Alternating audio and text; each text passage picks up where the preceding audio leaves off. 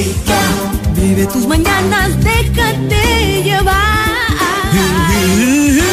déjate llevar por la magia.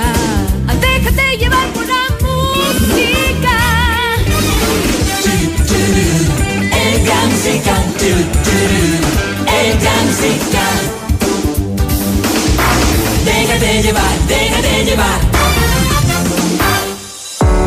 Temas muy interesantes en el Gran Musical. Esta es la entrevista de Cristian del Alcázar Ponce. Hoy con bueno, estamos listos para nuestra entrevista de actualidad, abriendo la semana hoy, el lunes 30 de enero, y queremos hablar de la situación de Quito y del panorama para nuestra querida ciudad. Nos acompaña el reconocido empresario ecuatoriano Roque Sevilla, exalcalde de Quito. Roque, qué bueno tenerlo aquí en vivo a los tiempos. ¿Cómo está? Buenos días, bienvenido. Un gusto, un saludo a los radioescuchas y de FM Mundo. Un gusto estar aquí. Muy gentil por su tiempo y por acompañarnos a Roque. ¿Qué le pasa a esta, a esta pobre y querida ciudad, a nuestro Quito amado, que va de mar en peor, lastimosamente, y nos duele, nos duele como ecuatorianos, como quiteños? Sí, duele mucho ver lo que, lo que está pasando en una época muy dura, además, post pandemia y, y con unas amenazas que no hemos tenido en la historia, ¿no es cierto? El, el tema de la seguridad es una cosa grave que afortunadamente eh, todavía Quito le pega lateralmente, pero si seguimos el camino de, Guayaquil y sus alrededores, eh, la situación va a ser inmanejable. ¿Para ustedes el mayor problema hoy por hoy que tiene la ciudad, la, la, inseguridad? Bueno, es una combinación de los tres problemas que ya todo el mundo los conoce, ¿no? Que eh, seguridad, movilidad y, manejo de desechos sólidos son los tres temas que más preocupa a la ciudadanía, más las oportunidades de trabajo, que eso ya es más complejo porque eh, tiene que ver con la política económica nacional. Pero eh, en general, todos creo los quiteños estamos de acuerdo que, que esos temas son los que nos, más nos afectan en el día a día y por tanto se requiere de, de una administración eh, municipal que, que, tenga la capacidad de resolver esos problemas. Lastimosamente hemos tenido muy, muy malas administraciones municipales en los últimos años, eh, Roque, de mal en peor. Lamentablemente hemos perdido algo que fue la característica de la ciudad, ¿no? Una buena administración. Eh, personas que iban al municipio a, a servir a la ciudad, no a servirse ni a depender de las resoluciones políticas de mm, partidos políticos o de individuos que, tenían intenciones totalmente distintas al interés de la ciudadanía.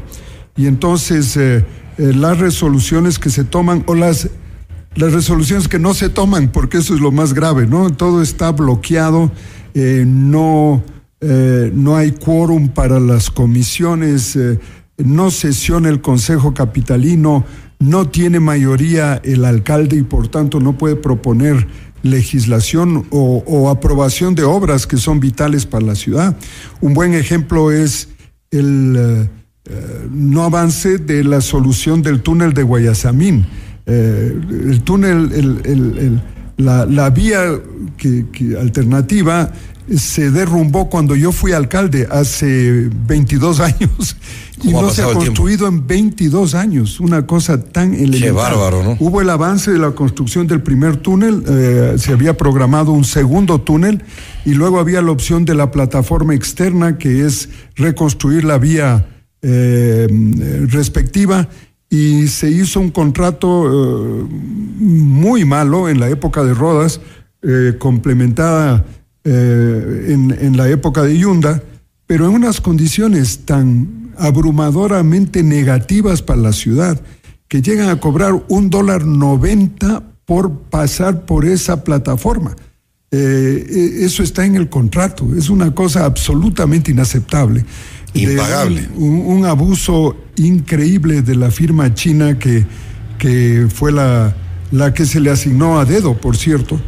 Eh, y ahí está bloqueado. Eso está bloqueado porque incumple con miles de normas y, eh, la ciudadanía sigue esperando.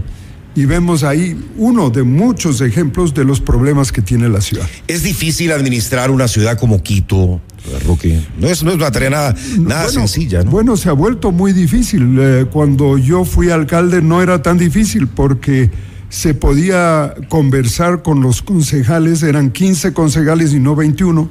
Fue un error entonces. Yo, yo eh, creo eh, que aumentar el número, de manera desproporcionada, eh, un salto de, de- de casi el 33% más de, de- de representantes, hace que llegar a acuerdos se vuelva mucho más complejo, pues, por obvias razones.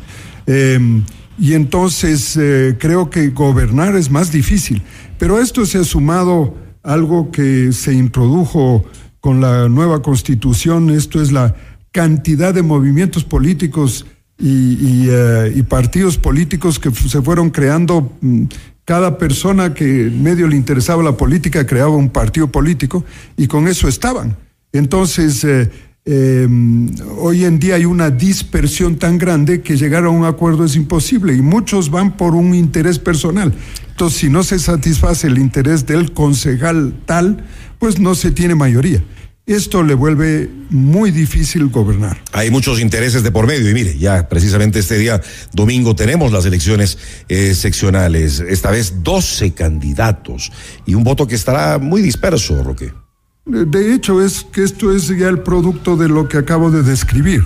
y, y por eso es tan importante que los eh, ciudadanos, que somos creo la mayoría, que, que estamos tratando de buscar que la ciudad salga adelante, eh, deberíamos de alguna manera juntarnos para hacer el voto útil, ¿no? Porque este rato hay que buscar en la última encuesta quién está en una mejor posición para, para poder eh, lograr una, una mayoría que se pueda realmente gobernar y que no tengamos de nuevo al mismo alcalde que fue echado de la alcaldía por las irregularidades que eh, cumplió, porque tiene un juicio penal contra él, tiene eh, sus familiares con acusaciones penales graves, con órdenes de extradición.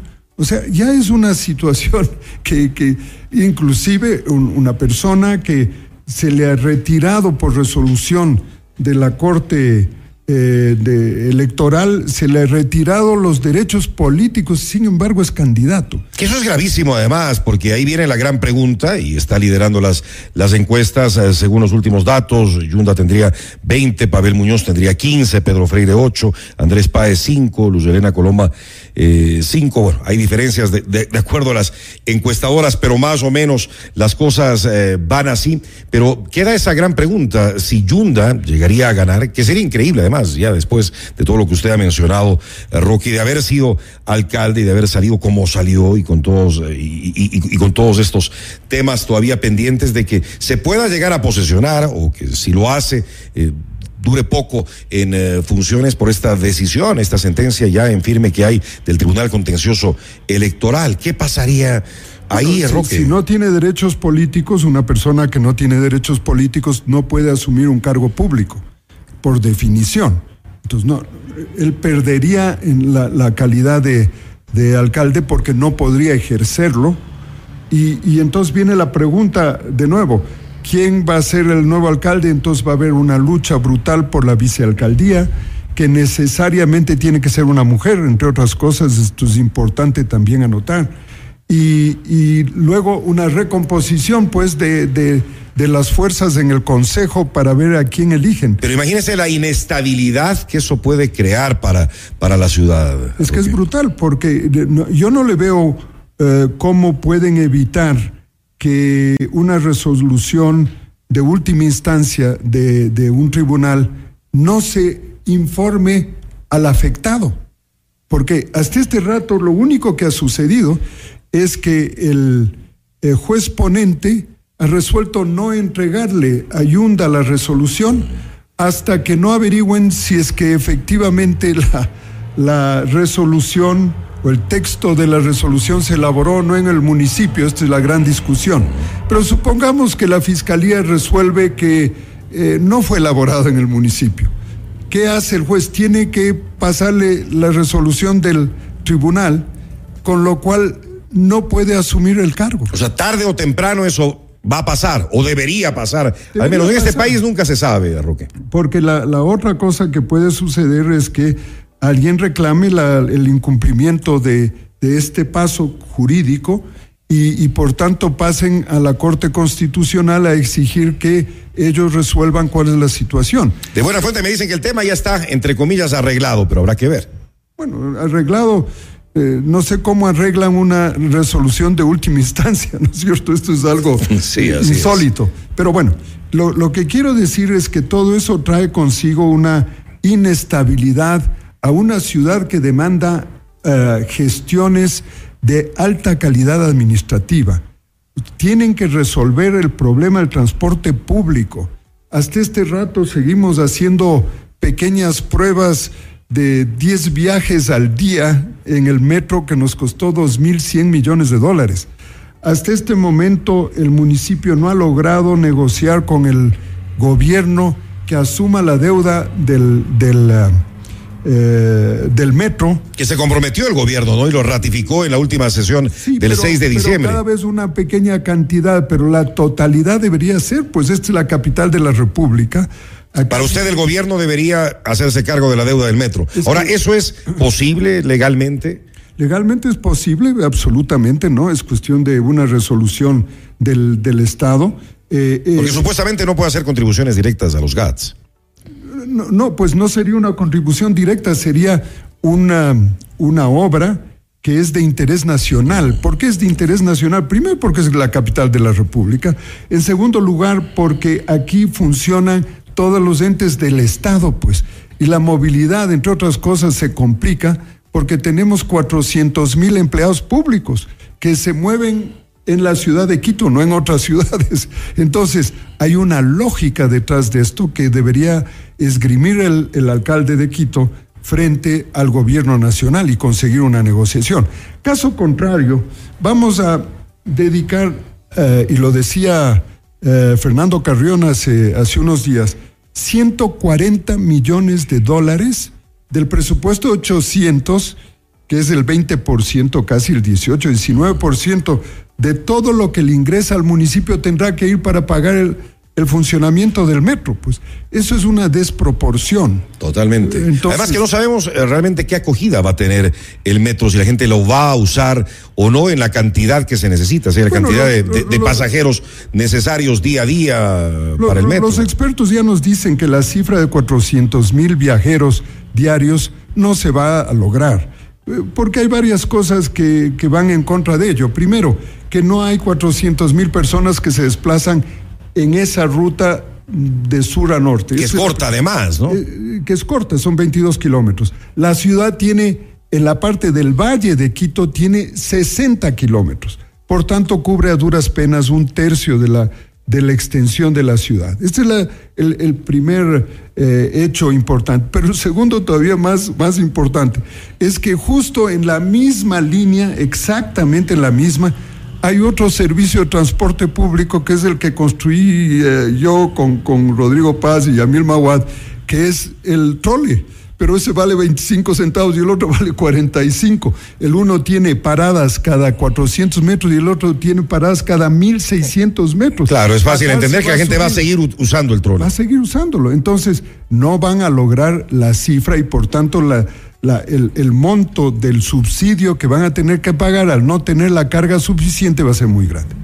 Qué, qué grave, qué grave lo que usted nos dice. Eh, y además, bueno, si el gobierno no se hace cargo eh, de esta deuda, lo tiene que pagar el, eh, el municipio dentro del presupuesto anual, le va a quedar muy poco para las obras prioritarias y tantas que tiene esta ciudad abandonada. Más o menos le queda al municipio entre 100 y 150 millones de dólares para todas las obras de la ciudad de 8. Pero Roque no es nada. No es nada porque se le va gran parte eh, en una burocracia gigantesca de 22 mil empleados, que es un horror, ¿no es cierto? Y por el otro lado se le va 140 millones o se le va a ir en el metro. Entonces quedan otros 140 para hacer todas las obras de la ciudad, una ciudad de 2,7 millones de habitantes. Eso es una, eh, una gota en el desierto. ¿Y ahora qué hacemos?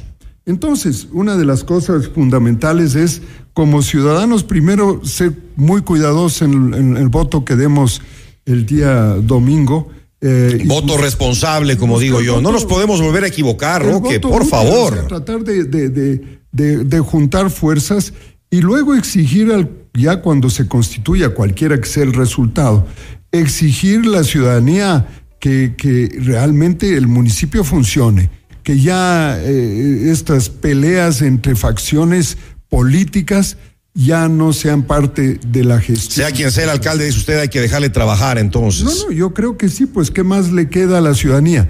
Eh, creo que, que las diferentes instituciones académicas, gremiales, etcétera, deben contribuir con propuestas para la ciudad para llevarla adelante. Somos 2,7 millones de habitantes que necesitamos un buen gobierno y, no unos unas gest- gestores llenos de corrupción y de, y de incapacidad. No Eso- estamos para improvisaciones, ¿no, Roque? ya no, pues ya no, ya la gente no resiste. Y la, la demostración de ello es que hasta este rato prácticamente ninguno de los candidatos emociona enormemente. Yo lo que estaba Nadie, nadie. recordando. La gente no sabe por quién votar. Cristian, cuando yo perdí las elecciones, yo tuve, si mal no recuerdo, 38% de la votación y perdí las elecciones. Imagínese, Y- y 38%, Paco- aquí ganan con 20. Paco Moncayo ganó con 54%. Entonces, eso era liderazgo marcado, pues ahí la gente otra sabía cosa. por quién votar. Eh, podían no ganar uno, como fue el caso mío. Bueno, esa era la decisión democrática de la ciudadanía. Pero ¿con qué Pero el que ganaba, ganaba con un porcentaje sumamente alto. Con mucho respaldo popular. Mandato y tenía suficientes concejales que le apoyaban y que podía hacer la obra y la gestión. Ahora, en cambio, el que gana ganará con 20, 22, 23% Ganará en con el mejor de los un poco casos. más del 20% y Que no es tendrá, nada. y tendrá poco más del 20% de los concejales. Quiere decir que en el mejor de los casos va a tener cuatro concejales o cinco concejales. Que con, no- que- que con eso no hace nada. Y entonces le quedan 15 concejales que para sumarles tiene que darles parte eh, de los intereses individuales que pueden tener. Y, y- y el resto será oposición. Entonces, así una ciudad no se puede gobernar.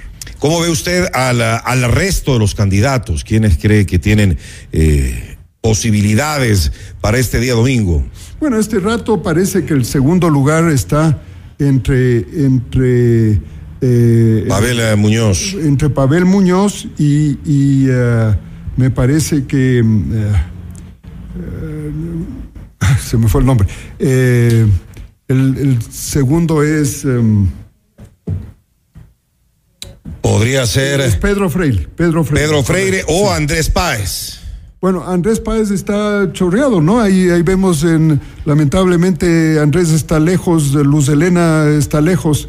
Eh, creo que, eh, es básicamente el, caso entre estos dos como candidatos ah, opcionales, eh, pero están a cinco o seis puntos de Yunda. Esta es un poco la, la- la situación. Ahora, que no es una gran diferencia, ¿no? Se podría acortar en el transcurso Es que de sí, estos días. Bueno, puede suceder eh, algo extraordinario por la cantidad de votantes eh, Indecisos. indecisos. Y allí puede. Todavía hay mucho indeciso. ¿ah? Ahí, ahí puede haber un, un cambio y el, el- el- el voto útil puede ir en esa, en esa dirección.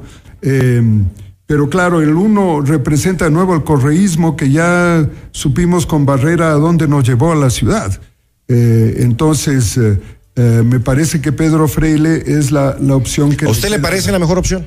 Le- le- dentro de lo que está.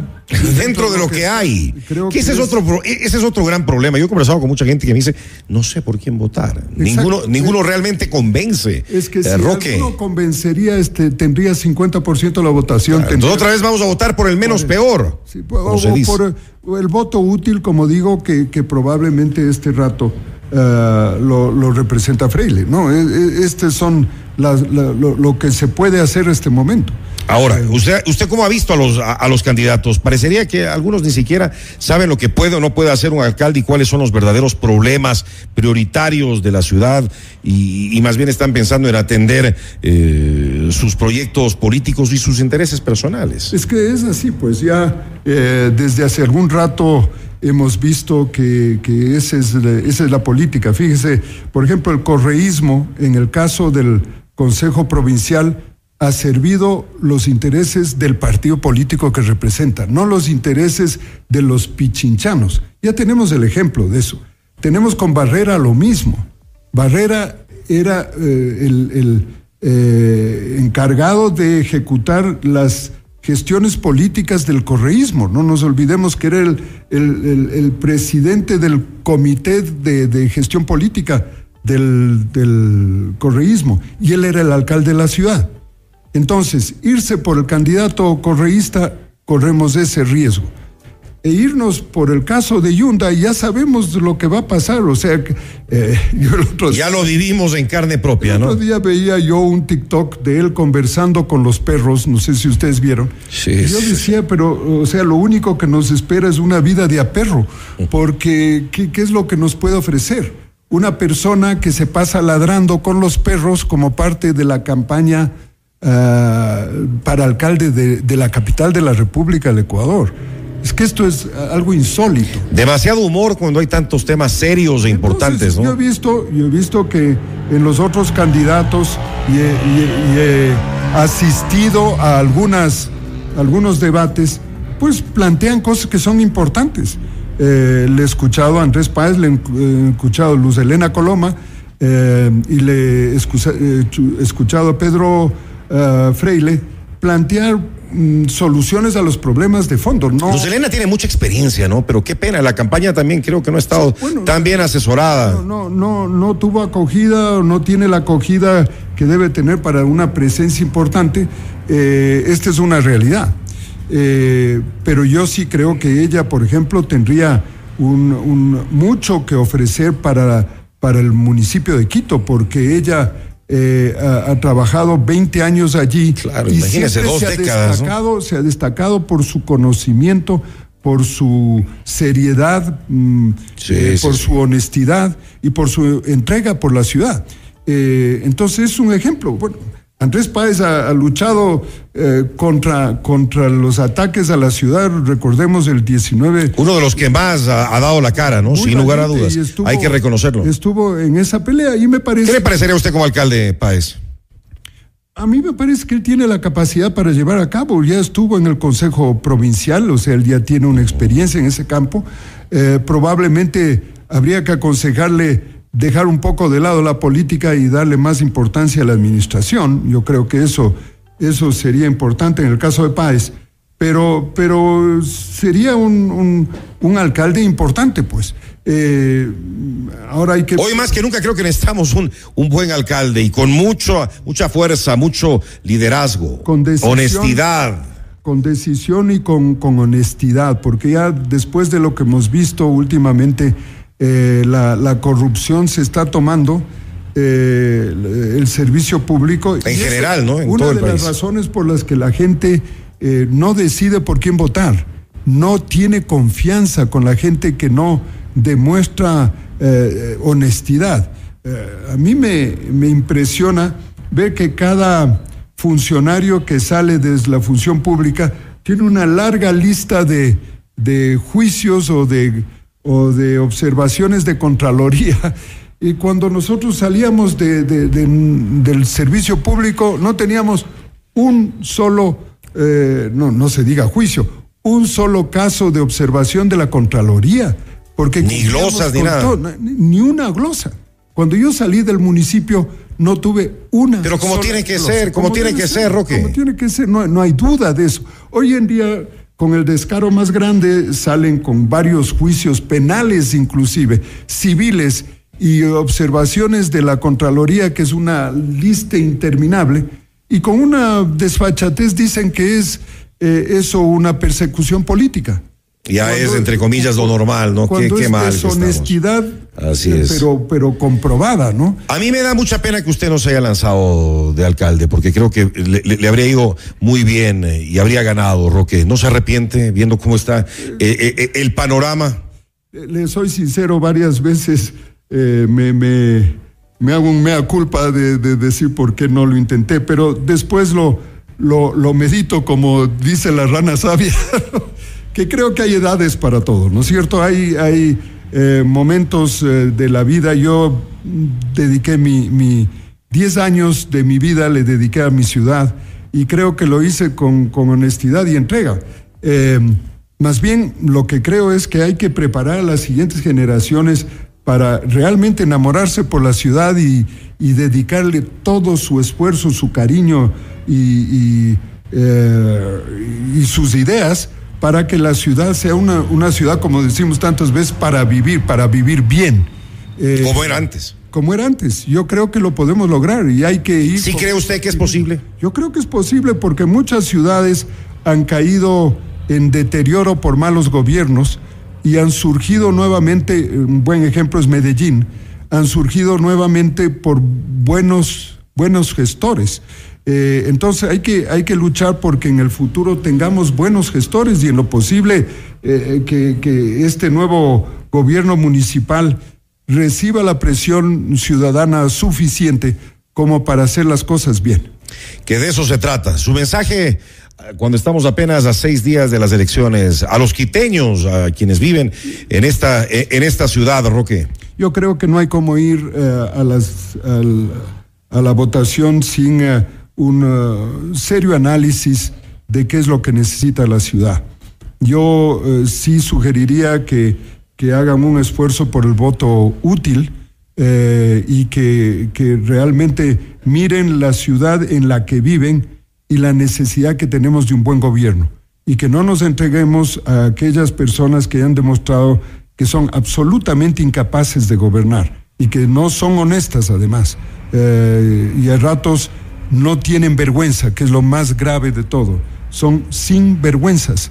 Entonces yo creo que hay que cuidar mucho el voto porque si algo sucede con esa persona por el que votamos y que tiene mal comportamiento, el votante es corresponsable del resultado. Entonces no hay como quejarse. Voto responsable este domingo. Gracias, Roque, por haber estado con nosotros esta mañana y un buen año. Roque Sevilla, exalcalde de Quito, esta mañana con nosotros aquí en FM Mundo.